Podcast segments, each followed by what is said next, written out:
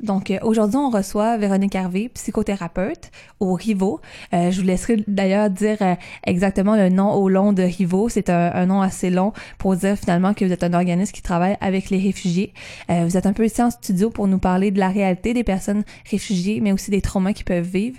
Donc tout d'abord, est-ce que vous pourriez juste un peu nous décrire c'est quoi le, le Rivo? Oui, bonjour, merci de, de me recevoir. Alors, le RIVO, c'est le réseau d'intervention auprès des personnes ayant subi de la violence organisée. Donc, qu'est-ce qu'on veut dire par violence organisée? On parle d'une forme de violence euh, qu'on peut relier à l'État, soit que l'État a délibérément planifié, orchestré un acte de violence envers un individu ou un groupe. Mm-hmm ou que l'État a échoué de protéger les victimes. Donc, on parle de guerre, de génocide, de, prisonniers politiques qui ont vécu de la torture, on parle de viol de guerre, comme c'est très répandu maintenant euh, dans les conflits qu'on voit, euh, attentats, etc. Mais au Rivaux, on ouvre cette définition, on l'élargit euh, et on voit aussi des cas de violence systémique, comme euh, des femmes qui auraient fui, par exemple, un mariage forcé avec la violence familiale, euh, des cas d'excision, mm-hmm. des femmes qui veulent protéger leurs filles pour ne pas qu'elles se fassent exciser comme elles l'ont été. on voit aussi des personnes gays, lesbiennes, transgenres, transsexuelles qui ont été persécutés, très souvent torturés à cause de leur identité ou de leur orientation sexuelle. On voit des personnes qui ont été aussi persécutées sur la base de leur euh, identité religieuse ou euh, de leur affiliation politique. Donc, euh, on voit vraiment toute une panoplie de, de, de, personnes qui ont subi de la violence, mais ce qu'elles ont en commun, c'est que c'est de la violence causée par l'humain. Oui, vraiment, hein, on, écoute l'ensemble des traumas que vous énumériez. On peut penser à des... En fait, il y en a des tonnes de, pays où c'est encore le cas, puis on peut même dire que dans certaines régions du Canada aussi, c'est le cas. Euh, donc, on pense au dernier, si on regarde un peu l'actualité, quand le gouvernement canadien fait euh, euh, revenir euh, des ben, venir des réfugiés justement des communautés LGBTQ+ en provenance de l'Europe de l'Est ou encore la vague de réfugiés syriens, c'est la un peu le, côté médiatique qu'on connaît le plus.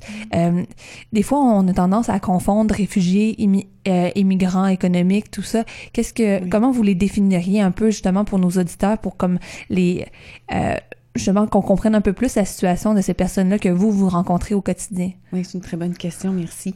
Euh, donc, les, personnes immigrantes euh, qui viennent ici sur des bases, euh, des raisons, pour des raisons économiques, sont à la recherche d'opportunités, d'opportunités d'emploi, d'opportunités pour pouvoir s'épanouir. Et viennent donc chercher une expérience qu'ils n'auraient peut-être pas dans leur pays d'origine ou simplement qu'ils veulent enrichir leur expérience. Euh, comme c'est le cas de Québécois, de Québécois aussi qui vont travailler à l'étranger. Euh, donc, euh, alors, les personnes, en fait, qui viennent, qui fuient leur pays, ce sont les personnes qu'on voit.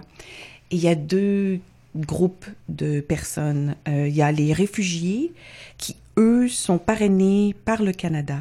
Donc, ils sont sélectionnés par le, avec l'aide du Haut Commissariat aux Nations Unies, la Croix-Rouge. Ils sont sélectionnés euh, comme étant des personnes vulnérables. Ils sont sélectionnés soit dans les camps de réfugiés ou dans les zones de conflit. On les met sur un avion, ils, ils arrivent au Canada, ils ont déjà un statut d'immigration. Ils ont la garantie qu'ils ne seront pas déportés dans leur pays d'origine. Mm-hmm.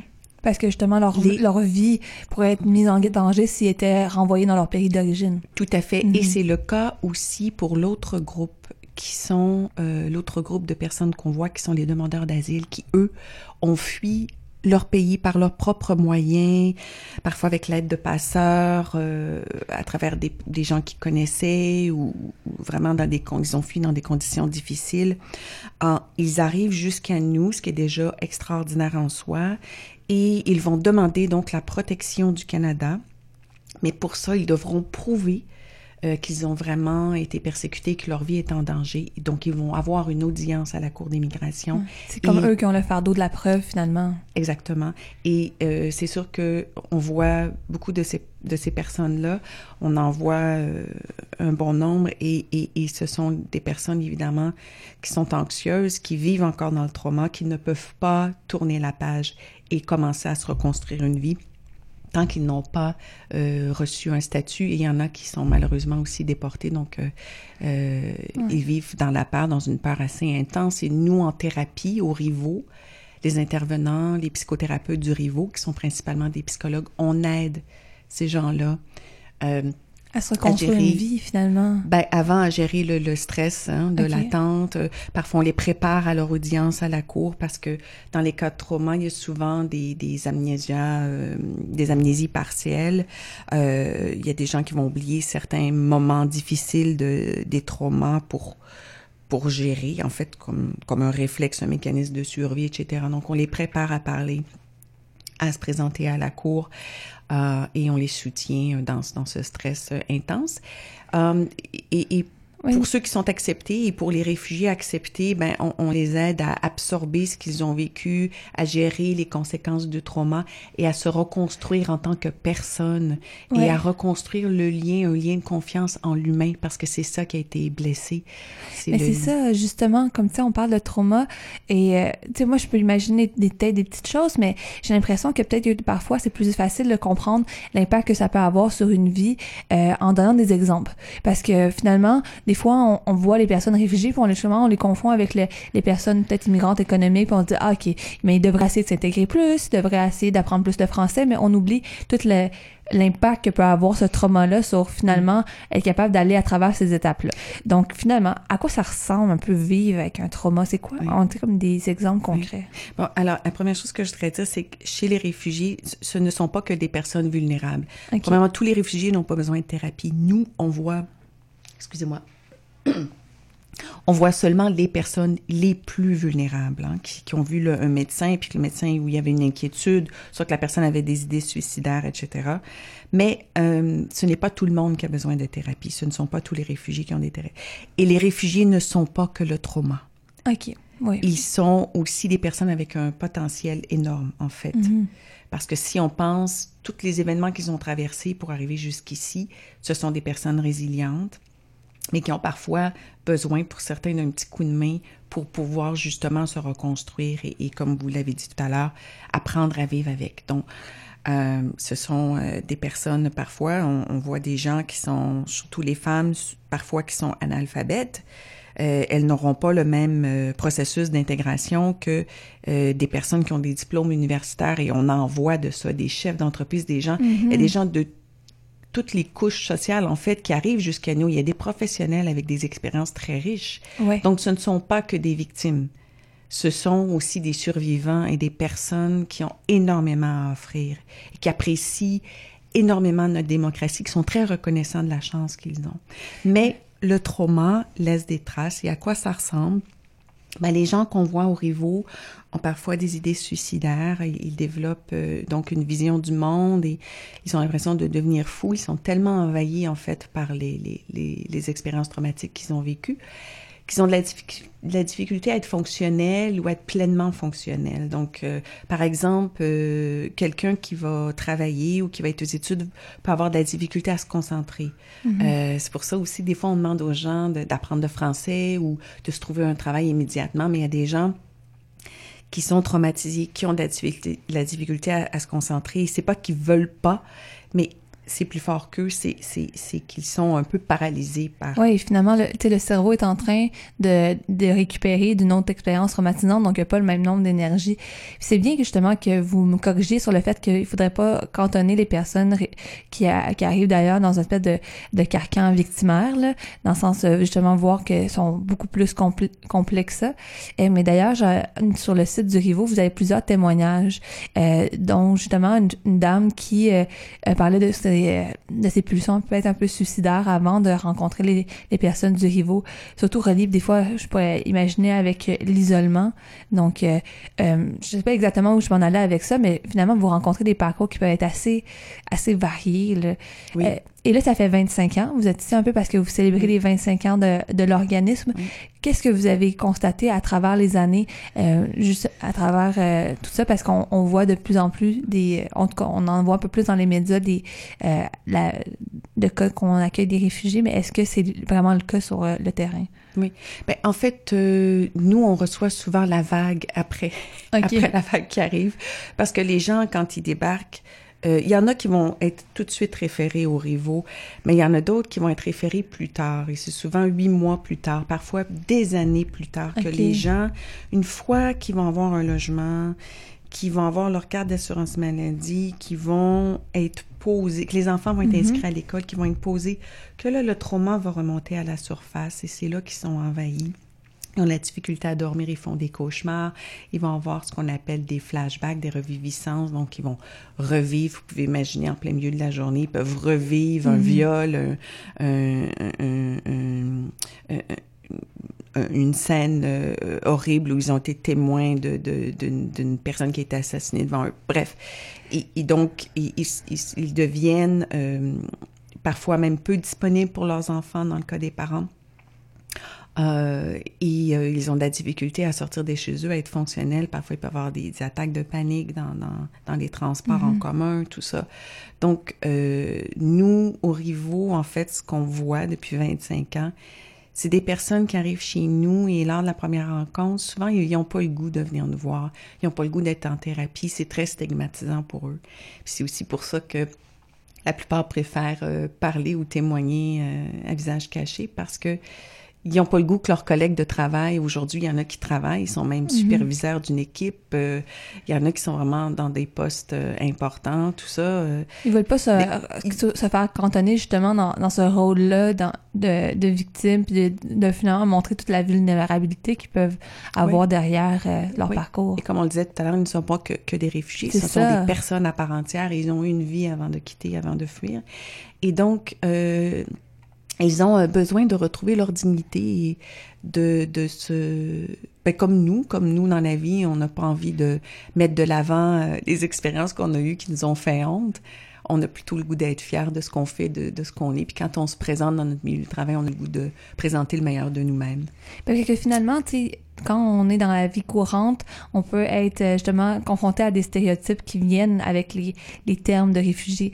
Puis justement, là, la, semaine prochaine commence euh, la semaine d'action contre le racisme. Puis on peut pas passer ça sous silence vu que euh, quand on parle de racisme, on parle oui de minorités visibles, on parle de mm-hmm. personnes issues de l'immigration, mais on parle entre autres de réfugiés.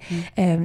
vous qui travaillez dans ce milieu-là, qui rencontrez les personnes en direct, comment vous diriez Qu'est-ce que vous diriez sur la différence finalement entre la réalité et qu'est-ce qui est représenté? Est-ce que vous pouvez répéter votre question, s'il vous plaît? oui, mais ben, des fois, je les formule en même temps. Ou juste la fin de votre question, je veux juste être sûre de bien la comprendre. Mais de, vous qui travaillez directement sur le terrain, euh, est-ce que vous voyez une différence entre qu'est-ce que vous voyez comme réalité et qu'est-ce qui est finalement représenté dans la société ou à travers les médias? Mm-hmm. Ben, euh, en fait, il y a toujours une, peu importe qu'on parle de racisme, de discrimination, de recherche d'emploi, de francisation, de d'accueil, programme d'accueil, il y a vraiment souvent une différence entre les programmes et la définition des programmes et ce qui se passe dans la réalité sur le terrain entre deux individus, par exemple, entre un, agent d'emploi Québec et une personne réfugiée qui est en recherche d'emploi, etc., ou une personne de minorité visible. Euh, et euh, il y a des... Veux, veux pas, on a tous des préjugés, il y a, des stéréotypes, tout ça. Et c'est souvent de la méconnaissance de l'autre. Euh, c'est pas de la faute de personne, mais je, pense que... Je, je pense qu'il faut être curieux. Il faut vraiment se donner, euh, prendre le temps de, de connaître euh, ceux qui arrivent d'ailleurs et, et, vraiment de capitaliser sur leur, euh, sur ce qu'ils ont à offrir sur ce mhm. qu'ils ont et non pas euh, sur leur apparence euh, physique. Euh, j'ai moi-même adopté un petit garçon de l'Afrique et je veux dire au quotidien on est confronté avec les différences, toutes les questions des différences et, et veut, veut pas, on, on, on, doit composer avec ça. Et même dans un milieu privilégié, je considère que mon garçon est, est élevé dans un milieu relativement privilégié comparé à une personne qui fuit son pays puis qui arrive ici. Il y a des défis. Donc, euh, c'est réel, il y en a, euh, mais je pense que j'ai confiance qu'on on est capable de travailler euh, à peut-être mieux préparer les, les, agents qui travaillent dans les différents services d'aide aux personnes immigrantes mm-hmm. et aux personnes québécoises qui sont des Québécois de souche, qui sont nés ici, mhm. qui font partie des minorités visibles, mais qui sont québécois, qui sont peut-être c'est blessant pour eux de se faire demander d'où tu viens, en fait. Exactement. C'est quelque chose qu'on apprend, euh, qu'on parle souvent ici à l'émission, parce que cette question-là, finalement, vient toujours te cantonner comme si tu étais l'autre. Mais justement, juste pour conclure, finalement, tu là, vous parliez un peu plus au niveau des agents de l'État, au niveau du système, finalement, du racisme systémique qu'on peut voir. Mais au niveau personnel, vu qu'on est, euh, on s'adresse à la radio, puis qu'on a des auditeurs, auditrices peut-être qui sont intéressés par ce cheminement-là, euh, comment en tant que citoyen, finalement, on peut essayer de, un, déconstruire nos, nos propres préjugés, mais aussi mm. euh, s'impliquer peut-être euh, à euh, améliorer la réalité mm. de plusieurs personnes justement qui sont ici.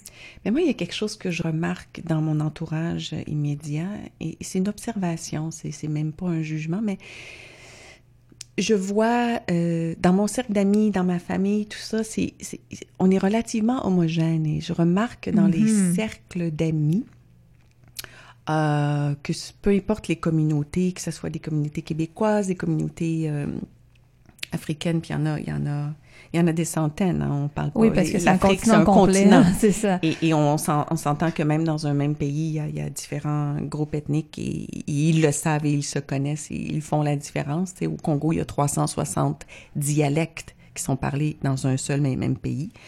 Donc, euh, ce n'est pas une population homogène. Euh, je pense que de briser un petit peu cette habitude ou de sortir de notre zone de confort euh, quand on a l'opportunité euh, de prendre le temps de connaître, euh, d'ouvrir un petit peu plus, de diversifier son cercle, son, cercle d'amis, son entourage, ses collègues de travail, parce que les gens mm-hmm. ont tendance à se regrouper avec leurs semblables, souvent, pas toujours, mais mm-hmm. c'est souvent le cas. Euh, et euh, moi, j'ai le plaisir, en tout cas, j'en suis fière, je dis ça humblement, mais j'en suis fière d'avoir des amis euh, qui viennent d'ailleurs autant que des amis québécois de souche. Et ils sont tous aussi importants. Ils, ils m'apportent tous quelque chose de très riche dans ma vie et, et, je souhaiterais voir ça plus souvent. pourquoi ne pas partager des activités ensemble? Apprendre à se connaître. Je pense que et puis et puis et puis comme je le disais au niveau systémique, je pense qu'il faut mieux préparer aussi euh, euh, tout le personnel dans nos institutions, les, les CLSC, mm-hmm. les milieux de soins de santé, dans les milieux d'éducation, à, à parler de la diversité, mais pas juste d'en parler, mais de vivre des expériences. Exactement. Donc finalement, de pas seulement avoir le terme puis d'essayer de justement comme, cocher des cases, mais de vivre un peu au quotidien, cet, amour-là, cette ouverture, ben, que ça se transcende, que ça se transcende un peu dans notre vie euh, de tous les jours. Donc c'est ça qu'on peut souhaiter finalement euh, à travers toute la semaine d'action contre le racisme et juste en général dans la vie, cette ouverture et cet amour commun qu'on peut avoir pour euh, tous les êtres humains. Et ceci étant dit, euh, je vous dirais qu'en gros, ici au Québec, euh, le Québec est très accueillant et je pense que euh, il faut aussi reconnaître ce qui est fait et l'ouverture des Québécois. Et ça, c'est quelque chose duquel je suis très, très fière. Je suis fière d'être québécoise pour ça. et je pense qu'il y a juste plus de travail à faire, puis il faut, faut continuer à aller dans ce sens-là. Oui, c'est une évolution finalement. Mais merci d'avoir été en studio puis continuer surtout votre beau travail parce qu'on on souhaite que ça se continue euh, bien plus au-delà des 25 ans et qu'on va pouvoir fêter les 30, les 35, 40, 45 ans. on n'a pas le choix, on est un des rares, sinon le seul organisme au Québec à offrir cette expertise d'intervention auprès des personnes ayant subi de la violence organisée. Donc, on n'a pas le choix de rester, euh, de continuer à exister. Mais merci de nous avoir reçus en entrevue. Mais merci pour le beau travail.